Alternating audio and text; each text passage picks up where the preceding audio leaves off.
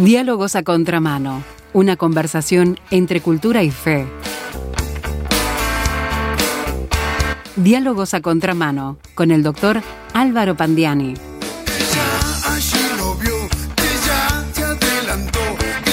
La columna de hoy de Diálogos a contramano con el doctor Álvaro Pandiani se titula Magia, superstición y fe. ¿De qué se refiere? Ahí vamos entonces a darle la bienvenida al doctor Pandiani para que nos explique. Bienvenido Álvaro. Hola. Bueno, bienvenido nuevamente. ¿Qué título este? Y bueno, este título puede parecer confuso, pero eh, cuando recordamos que esta es una columna cristiana evangélica, eh, podemos aprovechar para hacernos algunas preguntas, ya que tenemos este título. Para empezar, ¿por qué unir los tres conceptos, fe, superstición y magia, en un grupo que en el mejor de los casos resulta un poquito extraño. Y hasta contradictorio la fe con la superstición y la magia. Es raro, sí, es raro. Sí, sí. es bien de diálogos a contramano. Veamos entonces. Y, la pregunta esta en realidad es fácil, es para sujetarlos a reflexión desde una mirada cristiana basada en la Biblia y dado los, días que, estamos viviendo. Que estamos, ¿no? A finales de octubre, ya sabemos. Otra pregunta, ¿por qué este tema, sobre todo de la magia, este también es fácil? Porque estamos en octubre, lo que acabo de decir. Y en este mes, temas como magia y brujería siempre vuelven a ubicarse en la cresta de la ola como parte de la preparación que se da durante todo el mes, sobre todo a nivel comercial y de la organización de fiestas para un día como el de hoy que está saliendo este programa, ¿sí? la celebración de Halloween.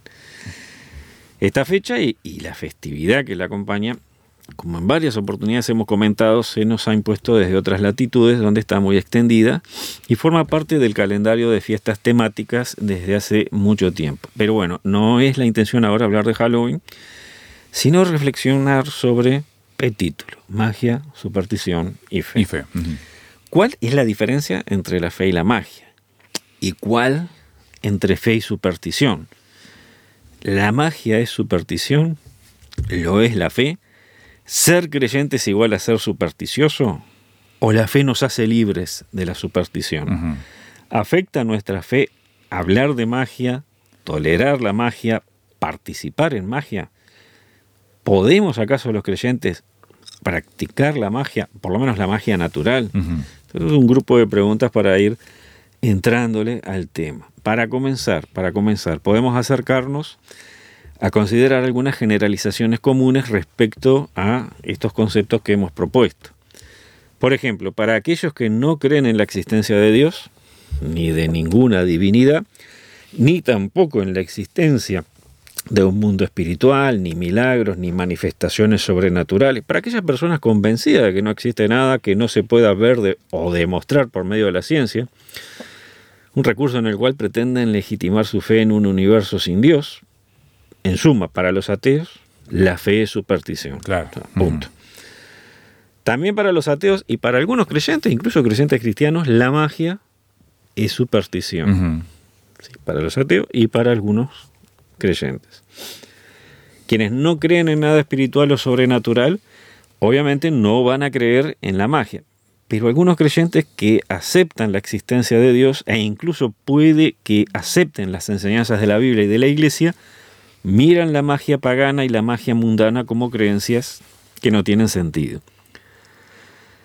Por otra parte, hay creyentes cristianos para quienes la magia es simplemente diabólica. Lo califican así. Desde el momento en que se entiende que la Biblia nos presenta el mundo espiritual a nuestro alrededor como una dicotomía entre Dios y el diablo, la invocación y, y el pretendido dominio de una fuerza sobrenatural, que eso es lo que está en la esencia de la magia. Sí, sí una fuerza sobrenatural que no se corresponde con el poder del Espíritu de Dios, obviamente, porque el Espíritu de Dios nadie lo domina. No.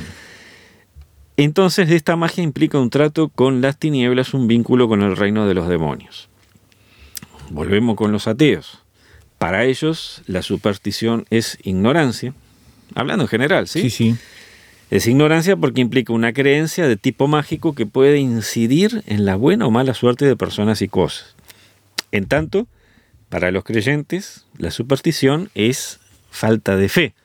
Desde el momento en que el supersticioso no pone su confianza en Dios para evitar el mal y salir venturosamente bien en sus asuntos. Ahora la pregunta, ¿no? La fe, ¿es magia? Y un ateo poco informado metería ambos conceptos en la misma bolsa. Para los cristianos, en cambio, la propuesta resulta repulsiva. Sí. Sin embargo, eh, como reflexionábamos hace algunos años en una columna que basamos en un capítulo del libro Sentires, un capítulo titulado El supuesto elemento sobrenatural en la iglesia de nuestros días, la segunda parte, y, acá voy a citar de ese libro, de ese capítulo de ese libro Sentires que, vos sabes, Esteban, es de mi autoría. Sí, sí, claro. El desconocimiento, la indiferencia o incluso el olvido del contenido espiritual nos pone en camino de la religión cuya base es cumplir con las ceremonias prescritas. Esa ausencia de atención hacia el contenido espiritual bíblicamente racional de la revelación cristiana también nos pone en riesgo de caer en la superstición y diluye la frontera entre la fe y la magia. Hasta ahí la cita. En otras palabras, si cumplimos las ceremonias religiosas ordenadas por la Iglesia y esperamos que nos vaya bien solo por eso, sin entender, sin priorizar el contenido espiritual de la fe, ni tampoco entablar una verdadera relación con Dios, nos volvemos supersticiosos y puede que estemos practicando la magia y no la religión y mucho menos la fe. Mm, qué límites delgados empiezan a aparecer. Sí, se complica, ¿no? Se complica. ¿Y todo por qué? Por no entender... Lo que es la fe, ¿no? Exactamente, el contenido espiritual de la fe. Para entender bien de qué estamos hablando, podemos ir a revisar algunas definiciones. Bien. Empezando por superstición. La, Real Academia nos dice que es una creencia extraña a la fe religiosa y contraria a la razón. Y esta es una definición muy general, pero que resulta útil porque saca la superstición de los terrenos de la religión y de la ciencia. Entiendo. La ciencia explica o intenta explicar la razón y el porqué de los fenómenos naturales del mundo que nos rodea. La religión es un conjunto de creencias en las que un gran número de personas pone su fe sobre la base de antiguos textos sagrados. Así que todo lo que esté por fuera de la doctrina religiosa y de la razón es superstición. Otra definición de superstición nos dice que acá cito, es un tipo de creencia que se fundamenta en la convicción de que ciertos hechos ocurren por causas mágicas o místicas. Y según esta definición, la superstición se vincula con la magia y también con la fe. Pero no con una fe religiosa estructurada dentro de los parámetros de una doctrina eh, basada en un texto sagrado. Al contrario, se trata de creencias personales relacionadas a la cultura, relacionadas al folclore de un pueblo, que se van transmitiendo por generaciones de una forma que no está estructurada.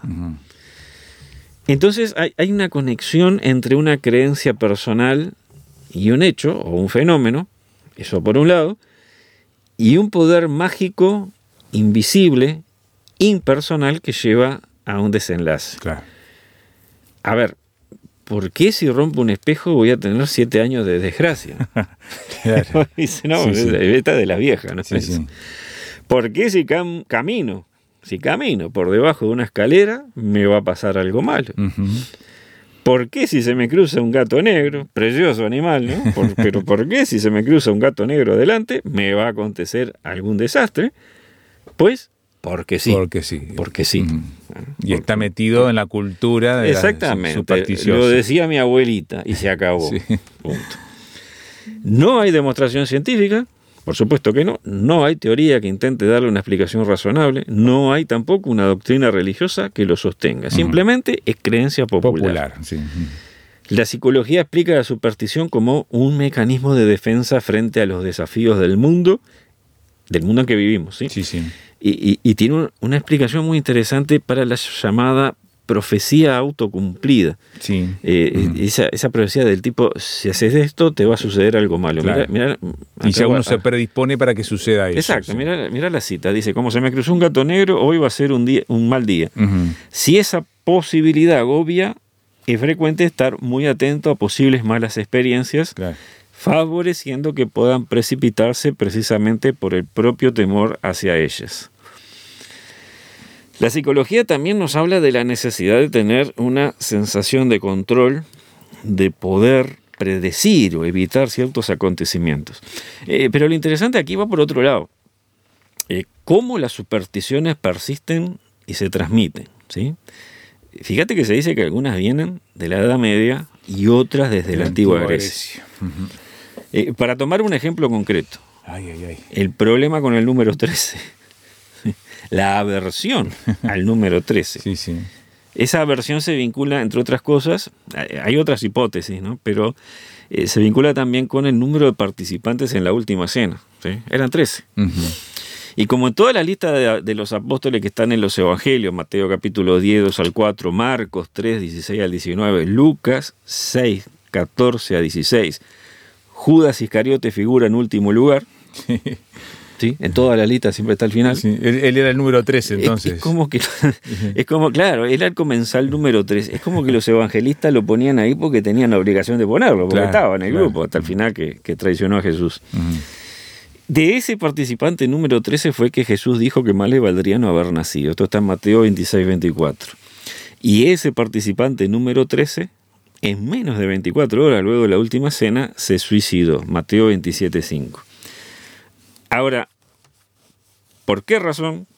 Si yo me alojo en la habitación número 13 de un hotel, o me toca el asiento 13 en un avión, o me caso el viernes 13, me habría de ir mal. Claro o de pasarme algo malo, ¿Dios me aplicaría a mí el castigo que mereció Judas Iscariote?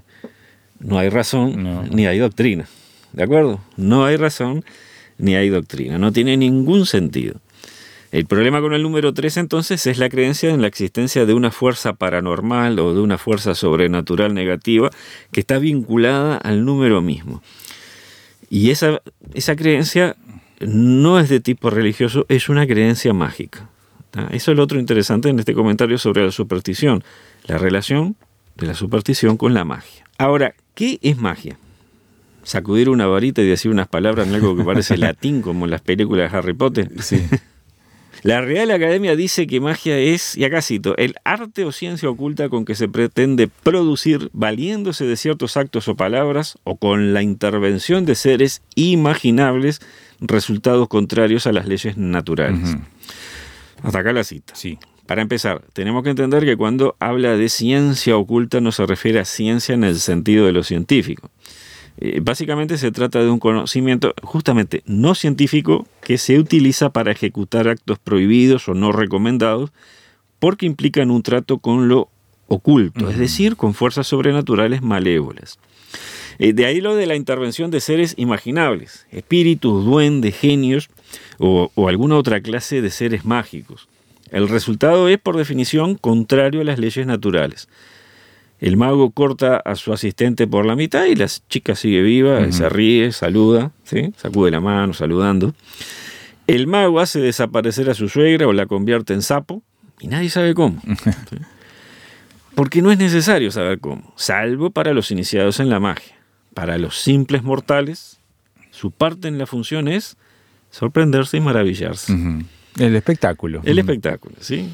Y, esto aparece en otra definición de magia, ¿sí? Dice, manifestación de la supuesta veracidad maravillante de algunos efectos que no requiere averiguar sus causas. Claro, ahí está el kit. ¿Sí? Según esto, la magia es la expresión visible de un hecho que maravilla, por lo insólito, por lo inexplicable, pero del cual no se necesita investigar la causa. ¿Por qué? Porque lo hizo un mago y punto. Claro. lo hizo un mago. Sí, sí. Se acabó, lo hizo un mago. Hay una clasificación interesante y, es la que diferencia magia natural de magia no natural. Y acaba una cita. Fueron definidos como magia natural todos los fenómenos naturales observables en los cuales interviniera o estuviera presente la materia, aunque fueran inexplicables. Esta clase de magia natural se refiere a la fenomenología física todavía inexplicable científicamente. y, es una terminología usada en otras épocas. Es decir, que, nadie hoy en día llama magia a los fenómenos del universo a los cuales la ciencia todavía no les ha dado explicación. Por otra parte, la magia no natural implica, y acá cito, la idea de establecer un contacto de relación con cualquier tipo de entidad espiritual o mecanismo sobrenatural. Contactos de relación tales como invocación, evocación, adivinación, numerología, o cábalas, entre muchos otros. La cereza de la torta en este ensayo es cuando agrega otra clasificación subjetiva y arcaica, establecería a las entidades y mecanismos sobrenaturales como maléficos y benéficos. Es decir, que los magos han clasificado a las entidades, suponemos que seres mágicos, a, a las entidades a las cuales invocan o de las cuales procuran servirse o a las cuales pretenden dominar, es complicado esto, ¿no? Sí. Las han clasificado como buenas o malas. Eh, si por arcaico, arcaico dice ahí en la, en la, definición, si, si, entiende antiguo, bueno, efectivamente esta clasificación es muy antigua. Si por arcaico pretende decir vetusto, primitivo, en el sentido de superado, cabe preguntarse por qué hoy en día se sigue discutiendo si hay una magia buena y una magia mala o toda la magia es mala.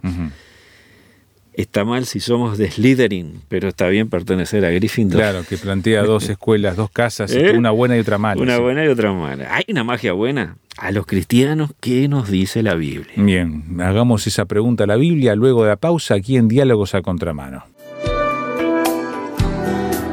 ¿Sabías que Radio Transmundial Uruguay también está en Spotify? Encuéntranos como Radio Transmundial Uruguay y disfruta de nuestros contenidos a demanda.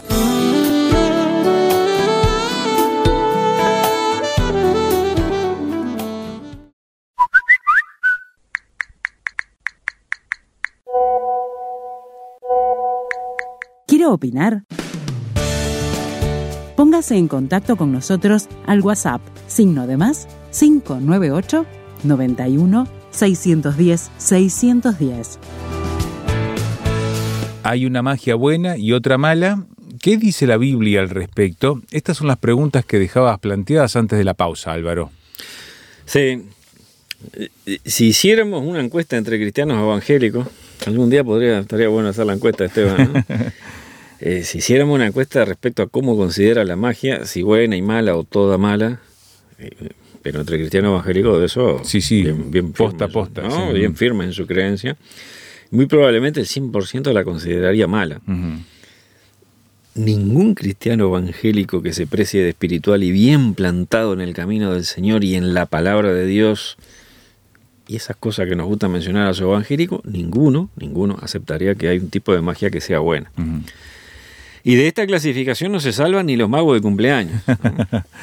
y, sabe que a propósito de estos, de los magos de cumpleaños, que hacen trucos perfectamente explicables en forma natural, con el propósito nada más que de divertir a los niños. Que son más destreza que otra cosa, sí. Y, sí, y el propósito de, ganar unos pesos, por divertir a unos niños, podría decirse que hacen un tipo de magia natural ¿Sabés que yo hice la prueba una vez, llevé el tema a, una reunión de estudio bíblico y saqué a colación el caso de los magos cumpleaños? Y yo mismo hice un truco que me había enseñado uno de estos artistas, ¿sí? un truco con las manos, que uno de estos artistas me lo había enseñado, muy simple. Eh, y de inmediato lo expliqué, porque no hay nada sobrenatural en lo que hacen los magos de cumpleaños, no hay nada de eso, pero no hubo caso, el consenso general los mandó a la bolsa de lo no bueno. Claro. ¿Ah? Tal vez si hiciéramos una encuesta similar, esto ya no sé, pero bueno, capaz que si hacemos una encuesta similar entre católicos, capaz que obtenemos una respuesta similar. Tal vez. La iglesia en general no ve con buenos ojos la magia, sobre todo la llamada magia oscura o magia negra. Pero lo dicho, la magia genéricamente no es bienvenida entre quienes profesan la fe cristiana. Y eso vuelve sorprendente la, popularidad inmensa que lograron a nivel internacional las historias de Harry Potter. Fíjate que hace más de 10 años de la última película y, todavía está en el tapete y ahora que viene una serie y no sé qué cosas más. Eh, eh, más allá de que en realidad son historias que originalmente fueron pensadas como narraciones infantiles. Contradicciones de nuestro tiempo tal vez. O quizá una evidencia más de la pérdida generalizada de la fe religiosa en Occidente. ¿Qué encontramos en la Biblia respecto a la magia? A destacar, actividad de magos, tanto en el Antiguo como en el Nuevo Testamento. Para empezar, en el libro del Éxodo vemos a Moisés enfrentando al faraón y haciendo señales milagrosas que Dios le había ordenado. Y a continuación vemos ahí en, en Éxodo 7:11 que, dice, llamó también el faraón a los sabios y hechiceros e hicieron también lo mismo los hechiceros de Egipto con sus encantamientos. Y la traducción de Isabolao de este versículo suena así, el faraón por su parte mandó llamar a sus sabios y magos, los cuales con sus artes mágicas hicieron también lo mismo. ¿sí? ¿Qué es lo que sucede con estos magos o hechiceros que estaban al servicio del faraón? Ellos recurren a las artes mágicas o encantamientos para reproducir hasta donde les es posible las señales milagrosas realizadas por Moisés bajo mandato de Dios. Pero lo hacen para oponerse al siervo de Dios, para obstaculizar los planes de Dios. Por lo cual, en el entendido de que hubo una manifestación de poder sobrenatural en su accionar, ese poder no venía de Dios. ¿sí? Y esa es una primera piedra de toque. Dios no hace magia. Dios no hace magia. El poder de la magia, cuando de verdad hay un poder no natural, no proviene de Dios. La ley de Moisés que constituyó, perdón, la normativa nacional, no solo en lo religioso, ¿sí? la normativa nacional para el Israel antiguo, una vez que estuviera establecido en la tierra prometida, tiene advertencias muy severas contra la práctica de la magia. En Levítico 26 se lee, la persona que presta atención a encantadores o adivinos para prostituirse detrás de ellos, yo pondré mi rostro contra la tal persona y la eliminaré de su pueblo. Es lo dicho, advertencias muy severas. Sí, sí.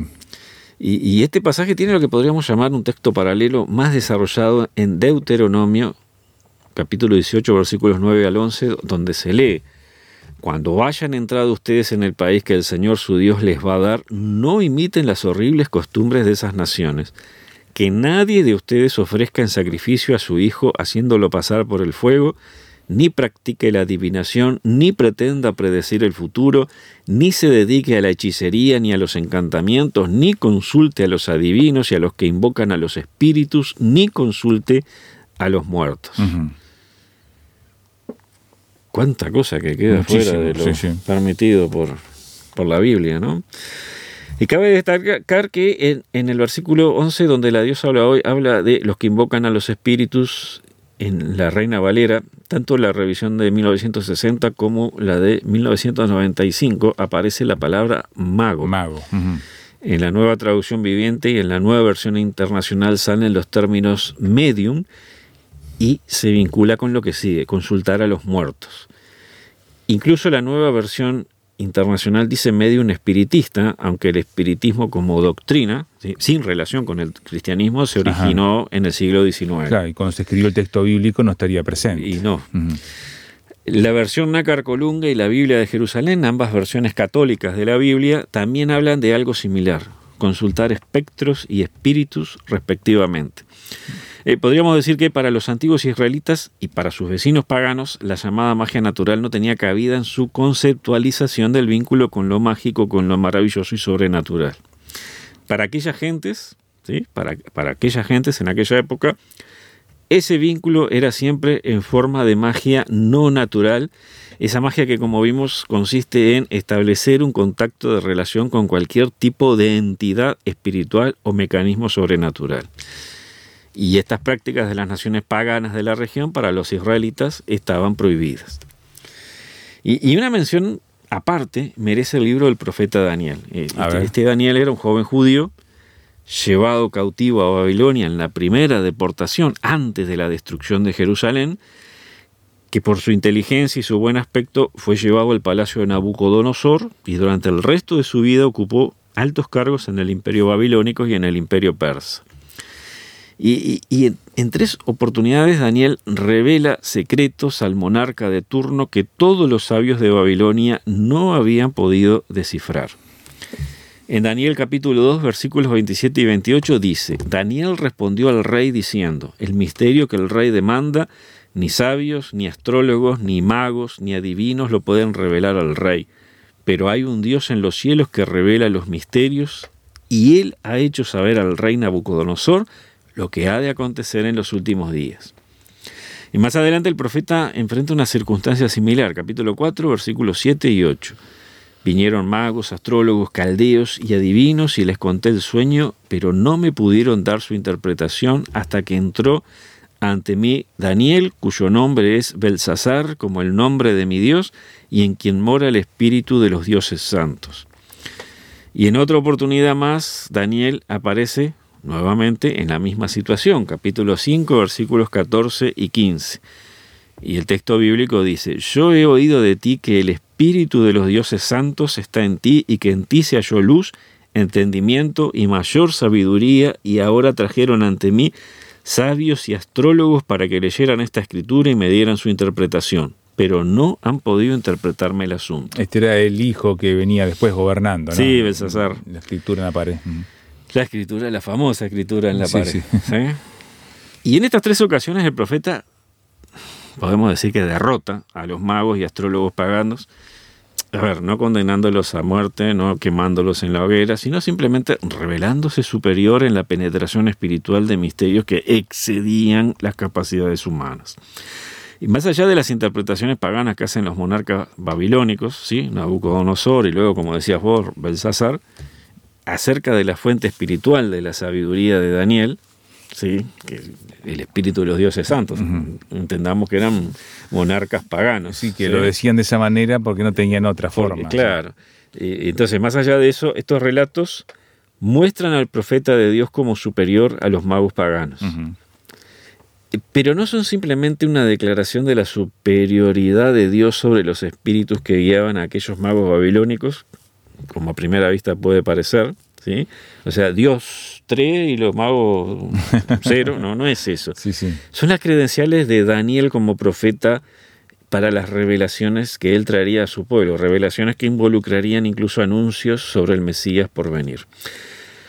Un Mesías que en su tiempo también fue acusado de mago por su pueblo. verdad, ¿sí? Y ese es el tema para la siguiente entrega de estas reflexiones. Muy bien, ahí hemos recorrido un poco lo que dice el texto bíblico sobre el tema de la magia y cómo se pone entonces la fe ante esta expresión que intenta eh, manejar lo sobrenatural. ¿Quiere opinar acerca de esto? Bueno, la- le digo que vamos a seguir, va a haber una segunda parte de esto, ¿no? La semana que viene. La con- semana que viene. Continuaremos con la segunda parte. Si usted quiere opinar, puede hacerlo por el 091-610-610, SMS o WhatsApp. Y si este mismo número quiere usarlo desde el exterior, agréguelo así. Signo de más 598 91 610 610. Y en internet vuelva a escuchar esta columna en rtmuruguay.org. Allí busca nuestros programas, diálogos a contramano y está lo que se titula entonces Magia, Superstición y Fe, la primera parte. Contigo Álvarez, si Dios quiere, entonces la semana que viene volvemos para mirar esta interesante temática para aclarar tantos y ver qué dice la Biblia. Te esperamos. Ahí estaremos.